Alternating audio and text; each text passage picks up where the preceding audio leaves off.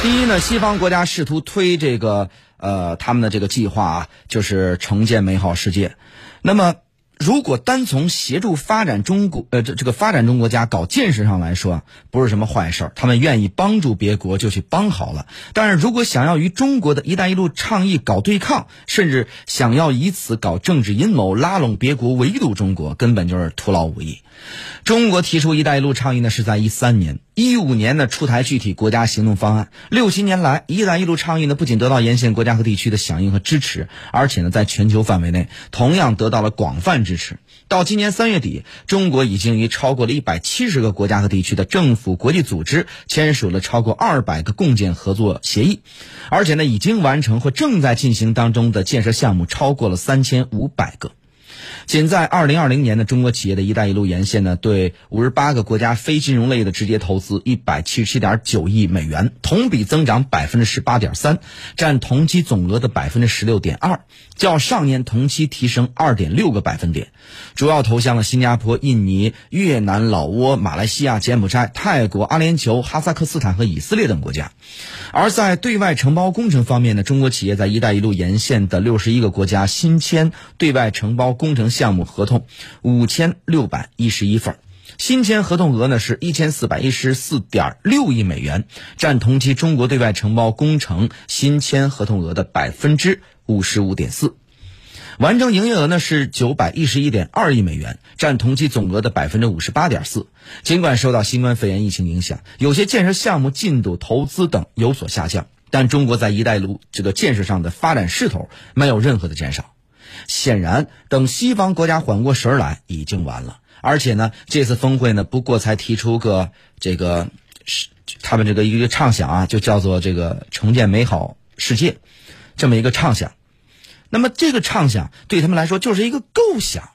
何时落地，拿出更多的资本，根本就八字没一撇呢。更何况，如果要各国政府砸钱搞合伙投资，那还要经过各多各国的这个议会的讨论批准，因为要纳拿这个纳税人的钱去帮助发展中国家搞基金呐，这个纳税人和议会可能就有话要说了。西方国家的议事这个议会议事那种争吵、讨价还价和效率。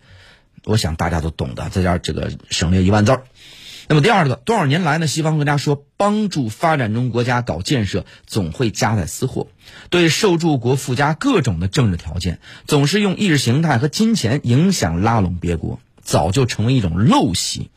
但这一套做法呢，当下也未必好使了。中国协助发展中国家发展，也会提。所谓的要求啊，但那是希望与那些发展中国家发展规划相对接，帮助他们实现自身发展目标的同时，也助力他们的能力建设，就是授人以鱼嘛，这个打鱼的鱼，从不带任何的政治条件。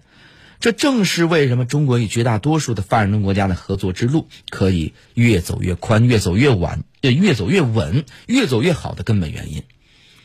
一带一路”的倡议提倡的是共商、共建、共享，不干涉、不下套、不排他、不独占。这一点，西方国家根本不想做，也根本做不到。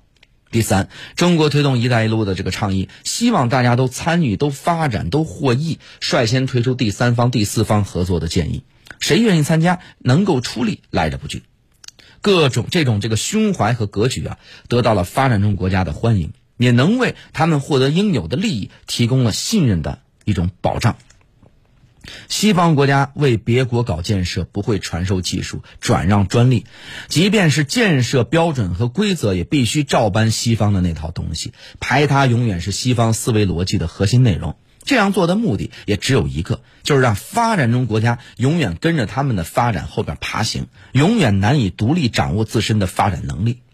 然而，中国的一带一路倡议更多的是把中国建设经验和管理经验毫无保留地传授给别国，也希望别国学得更快，学做得更好，做得更多。这在非洲大陆、在中亚地区、在中东欧国家有太多的具体项目实例说明这点，